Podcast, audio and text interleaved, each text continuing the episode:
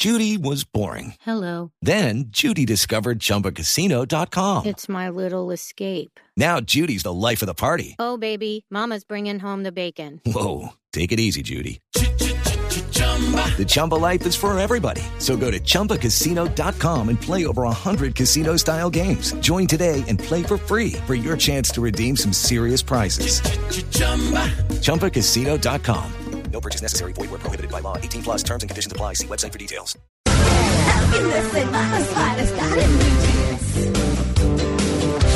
Bueno, nosotros les estábamos diciendo al comienzo del programa que eh, los, eh, las casas de cobranza de los bancos están abusando de quienes dieron una referencia de una persona que pidió un crédito y a quien se la aceptaron. El tema no es ese. Hay eh, una cifra importante de colombianos que en este momento están endeudados, que pueden no estar pues eh, terriblemente mal, ni mucho menos, pero que están colgados en sus cuotas. Claro, los bancos cobran como corresponde, pero también es cierto que las casas de cobranza están abusando de su labor. ¿A qué me refiero? Les voy a leer uno que en particular le consulté anoche a Eric, que nos acompaña hoy, a Eric Lara, que le dije, vengas al estudio y hablamos del tema. Porque, espéreme que se me refundió, ¿dónde está? Bueno, el tema es el siguiente. A usted, sencillamente alguien algún día, como en mi caso un familiar, le dice, ¿me puede servir de referencia bancaria? Para pedir un préstamo. Exactamente. Y uno dice, claro, entonces a uno lo llaman y dicen, sí, la persona es cumplida. Bueno, la persona ha sido cumplida. O- un momento, ¿qué es una referencia? Empecemos por ahí. Bueno, Una referencia es que la entidad bancaria necesita saber si usted dice quién dice ser, si usted, si usted es quien dice ser, si usted vive donde usted vive y si usted tiene X familiar. No necesariamente que sea cumplido o no, porque pues obviamente si usted va a dar una referencia, Pues- no va a ser alguien que va a decir, oiga, este tipo me debe. No, normalmente le piden referencias familiares y referencias mm, de personas relacionadas. Básicamente es para establecer la identidad, básicamente, eso, eso es lo único. Y, y simplemente, mm, si no puede el banco de- tener alguna sospecha de que no se sabe quién es. Pero esa referencia muere en el momento que a usted le, toman el, le otorgan el préstamo. ¿Por qué? Porque ya es responsabilidad de la relación entre usted y su acreedor. Por eso las referencias no tienen sino un periodo efímero mientras le prestan a usted el dinero o, se, lo- o le niegan el préstamo. ok. Entonces, eh, bueno, entonces esa referencia no es ser codeudor, que quede claro. O sea, la referencia Ser co- muere ahí, María Clara. La Claro, referencia es claro. que usted dice, como estaba contando Eric, usted Claro. dice, sí, esa persona la Sí, yo la conozco, vive allá, Vive allá, sí. paga cumplido, lo que sea, no sé, lo que le pregunten a uno, uno dice sí, doy una buena ¿Ustedes referencia. han dado referencias a algún- de alguna persona a una entidad financiera? Cla- yo, Sí, es que yo estoy en ese Claro, problema. No, no, claro. digo yo, que han recibido llamadas de una entidad financiera preguntando por una persona. Yo, que- yo he recibido. Sí. No, yo que- no, y- yo no. No, yo no. eh, Normalmente no lo hacen a menos que, o sea, la magnitud del préstamo y, y en ese caso lo que hace la entidad es pedir garantías reales, Ajá. hipotecas, etcétera. Ese referente, como hablamos ahora en la sociedad líquida, es para que se establezca cierto grado de credibilidad, pero para ningún motivo debe ser utilizado con el- en, en fin de cobranza. ¿Por Ajá. qué? Porque es que la referencia, el único efecto que tiene es establecer que la persona dice quién eh, es quien dice ser, no más. Bueno, entonces, en el entendido de que quien da una referencia no está asumiendo la deuda en caso de que quien se compromete con el crédito no pueda pagar, No hay ningún grado de responsabilidad con la referencia. exacto, a usted no lo tienen ni que llamar, ni le tienen que escribir, ni nada, y esto no es una práctica nueva además, No, es muy reciente. Ya desde que acabaron con la práctica de los chepitos, que los que somos aquí con cierta edad recordamos gente que se disfrazaba con saco Sí, leva, Eric. llegaban con... Negro. Exacto, llegaban con cubilete, con un Uy, maletín terrible. que decía un aviso grande, deudores morosos, por Mm. ejemplo, llegaban al sitio de trabajo y desde la calle empezaban a gritarle, oiga, don Juan Rodríguez, moroso, pague, pague. No, mire, yo Entonces era un descrédito, una pérdida de honra de todo. Es Sí. más, mucha gente perdió el- el- el- el- su trabajo porque llegaban cobradores a hacer escándalos, Sí. le llegaban a su casa. Entonces, esa práctica quedó abolida, obviamente, porque eso, eso es un... Pero un- esta es otra forma de ser Sí, entonces aquí, aquí ¿qué pasa, Sí, María Clara? Claro. Aquí al, al estar llamando a las referencias personales, eh, el- las eh, casas o denominadas casas de cobranza que son entidades que los bancos y las entidades financieras contratan para que les sirvan de Y cobradores. debieran controlar en sus Claro, procedimientos claro, de cómo porque la responsabilidad plata, y no- debieran controlar en los procedimientos de cómo cobran la plata. Así es. Entonces, ¿qué pasa? El banco, por, por razones de, de su, de su decisión, subcontrata la operación de cobranza, Claro. pero no pierde la responsabilidad de acuerdo con la ley 1328 O sea que yo puedo 2009. demandar al banco que me está acosando. Lo primero que hay que hacer es quejarse con el, el, el defensor del consumidor financiero. Ahí, ahí entremos un poquito en, en el tema. Eh, la ley que protege al consumidor financiero es la ley 1328 del 2009. Bueno, tomemos nota. 1328 Sí. del 2009. Sí. ¿sí? Esa ley se llama por la cual se dictan normas en materia financiera y de mercado de valores. Sí. ¿2009 cuántos años hace? Eh, nueve. Estamos en 2018. Mm. Nueve años. Bueno, y todavía se siguen presentando problemas con Sí. prácticas irregulares. Por eso. ¿Qué buscaba esa ley? Esa ley es establecer los derechos que tienen los consumidores financieros. Un consumidor financiero es cualquiera que tenga una relación con una entidad financiera, cualquiera que ella sea, puede ser compañías de seguros, bancos, compañías de financiamiento, cooperativas que le prestan a usted dinero, eh, y est- establece los derechos que usted como consumidor tiene. Dentro de los derechos quiere eh, incluye una serie que son las prácticas abusivas. En este caso lo que tú describes es una práctica abusiva indirecta. ¿Por qué? Cuando llaman a, a su referencia, la forma en que la casa de cobranza se refiere a, la- a la- a las situaciones, le queremos brindar una información sobre una deuda que tiene fulano de tal. Sí. Dice, "¿Y pero usted por qué me llama a mí si yo no tengo nada que ver, yo no soy codeudor? No, pero es que es para que usted le informe a él. Tácitamente le están informando que de alguna manera le están cobrando Mm. a la referencia. O sea, Pero eso le- no tiene sino un sentido de presión psicológica. Básicamente le dan a entender que usted tiene cierta responsabilidad porque en, el, en el tiempo pasado dio referencia a esa persona. ¿Qué pasa? Como esa persona normalmente es cercana al deudor, inmediatamente lo llama y le dice, oiga, María Clara, me acaban de llamar del banco que usted no ha pagado tal cuenta y me están llamando a cobrar.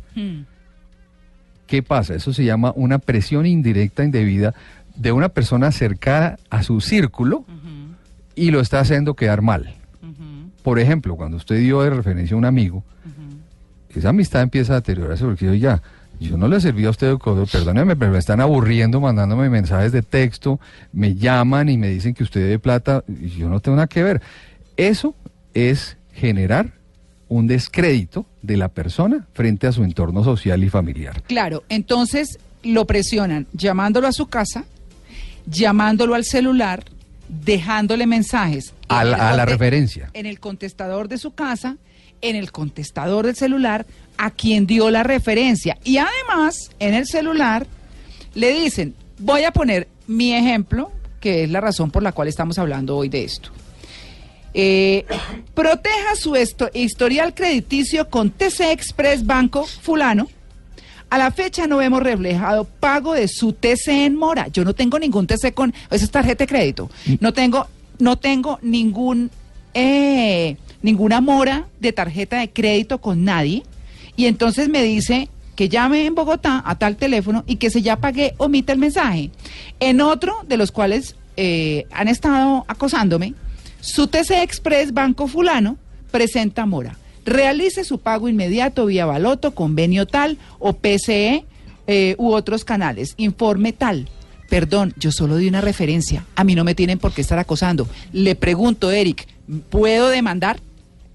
Bueno, l- ¿qué, qué caminos tienes? Sí.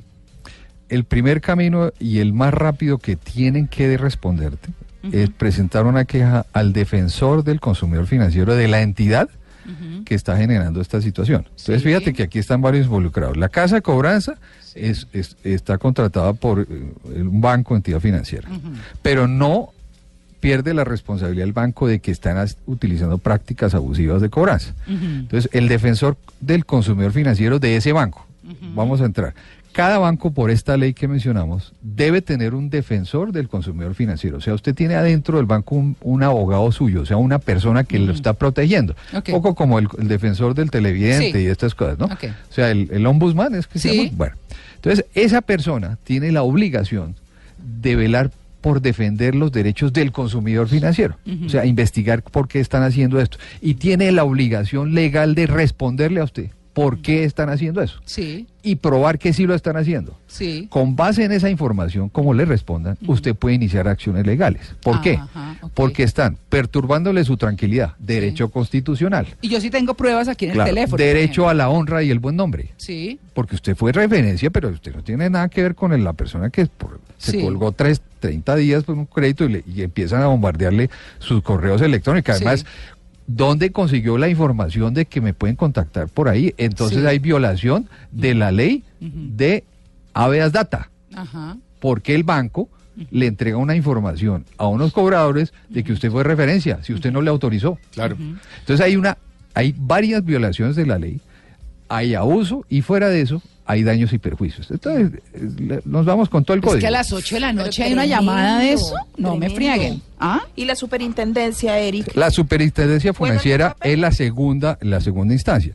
Usted cuando reciba la respuesta del defensor del consumidor financiero, inmediatamente con base en lo que le conteste, si le dice que tiene la razón o no la tiene, usted va a la superintendencia financiera. Recuerden que todo lo que son superintendencias en la legislación colombiana se asimila a la policía. O sea, Ajá. son policías que, Sí. que están vigilando y sancionando.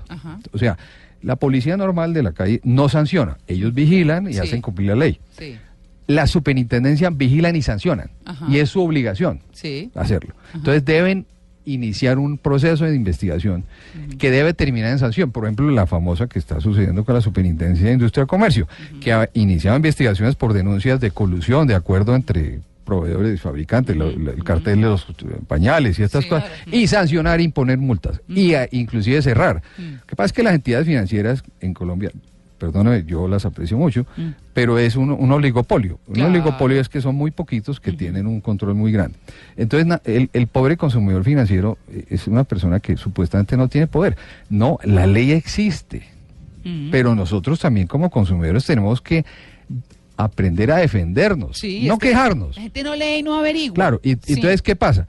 Que nadie va y hace la labor de escribirle al defensor del consumidor. Ah, yo no le pierdo tiempo. Y no va, va a la superintendencia financiera. Yo, por ejemplo, tengo conflictos con mi esposa porque yo sí soy muy peleón. Sí. Entonces dicen, no, pero tú le gastaste. Pero hombre, si somos ciudadanos y hay las leyes, ¿por qué no exigimos Aplicarlas. que, que se cumplan nuestros derechos? Por eso es que a mí me fascina la tutela, porque la tutela inmediatamente me responden Claro, a mí. claro. ¿sí? Y- el tercer vía es esa, Es la tutela. La tutela. O sea, pasamos primero por el defensor del consumidor financiero del banco que debe responder. De- tiene que responder Tiene por que ley. responder por ley. O si no lo sancionan a él. Exacto. Luego vamos a la superintendencia financiera. Y después vamos a la tutela. Podemos ir a la tutela. Pero además, usted se... se, se- que Pero ¿por qué se- usted llega a la tutela? Si la superintendencia, ¿qué? Es que la tutela, recuerde que la tutela es un mecanismo mediante el cual tutelan sus derechos constitucionales. Ah. Sí. Entonces, un derecho constitucional es al, a la honra Ajá. y al buen nombre. Sí. Artículo, no recuerdo. Sí. Acuérdese que hay que aprenderse la Sí, constitución. sí.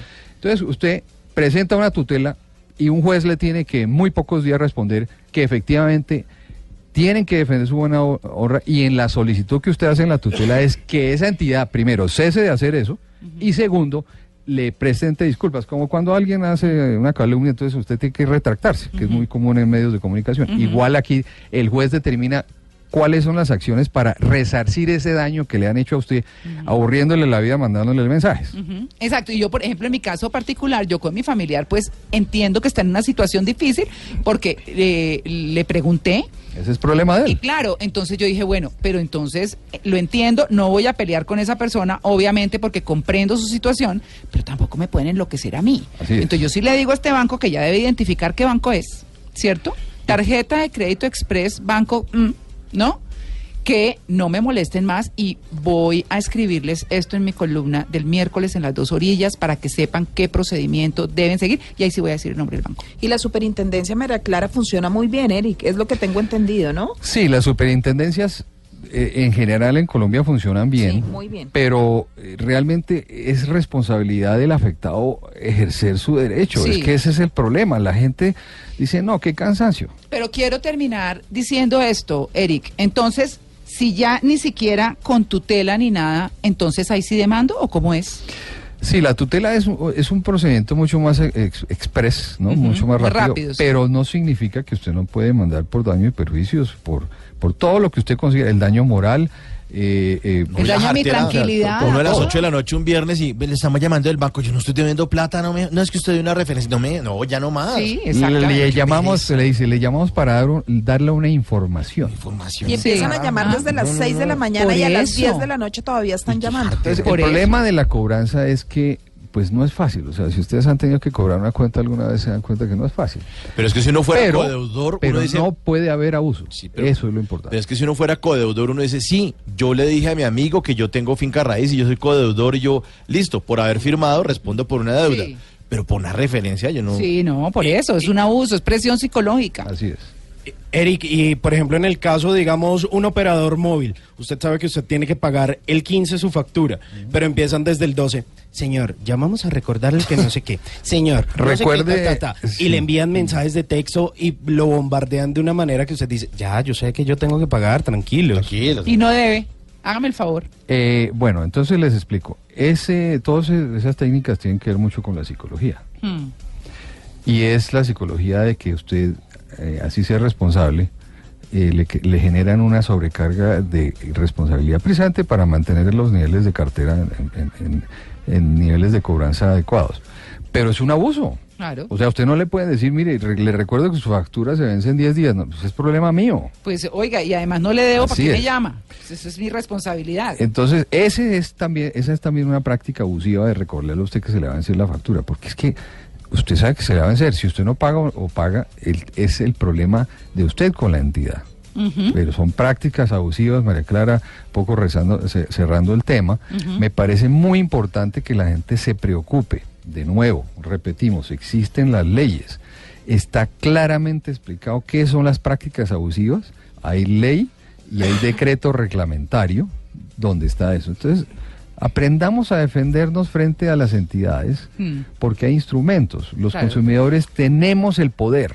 Claro. Recuerde que el consumidor es el que tiene el poder. Pero además es que, eh, si bien es cierto que hay gente conchuda, porque la hay, también es cierto que hay gente que de un momento a otro entra en una situación económica Así difícil. es que Entonces sí. nadie está Sí, exento. Entonces no se voten en cuatro. Ayer me llamaron, buenos días, queremos darle una feliz noticia. Y yo, ah, sí, cuénteme. ¿Qué me gané? Eh, ¿Tiene la preaprobación de una tarjeta de crédito? No, gracias. Por un eh, cupo. Le dije, gracias, pero Eric Lara me prohibió usar tarjetas de crédito. Entonces, yo le dije, no, muchas gracias, muy querida, pero no estoy ni cinco interesada en tarjetas de crédito.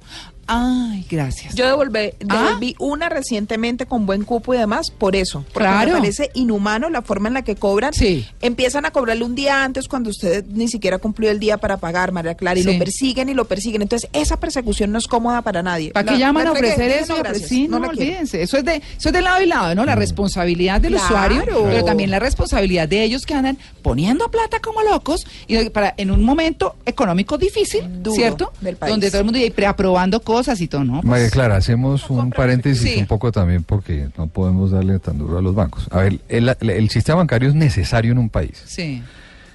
pero hay que establecer un equilibrio muy importante entre ese servicio bancario, que queremos que haya más, más bancarización, eso es cierto, que la Sí. gente se vincule más a los bancos, Sí. que, que además se eduque en su manera de manejar las finanzas, Mm. pero también tenemos unos derechos como consumidor Claro. que no podemos desconocer y, y no, no ejercer. Así que esto es un gana-gana. Si se cumplan las normas, pues perfecto. Entonces no puede ser que esto esté ocurriendo, María Clara. La verdad yo vivo en todas las asesorías que presto viendo estas situaciones de abuso en la cobranza terrible. Entonces los bancos deben tomar una decisión, decir, mire, tratemos a nuestros clientes así estén colgados de maneras diferentes, más humanas, más respetuosas, y, y- y trabajemos con los aliados que son las casas de cobranzas para que se haga una cobranza realmente adecuada, sobre todo con el respeto al, al cliente. Así que esa es un poco la conclusión. Bueno, ahí está. Esperamos que haya sido muy útil esta información, que se la hayan llevado puesta. La vamos a subir en redes, por supuesto, aquí en, en, en Blue Radio. Y como les digo, voy a escribir toda esta información en mi columna del miércoles en las dos orillas. Y escriban a libre de toda deuda arroba gmail con sus casos. Cuéntenos Exacto. sus casos. O en, arro- en- Arroba libre de deuda. en en Twitter. Twitter. Sí, señor. Gracias, Eric.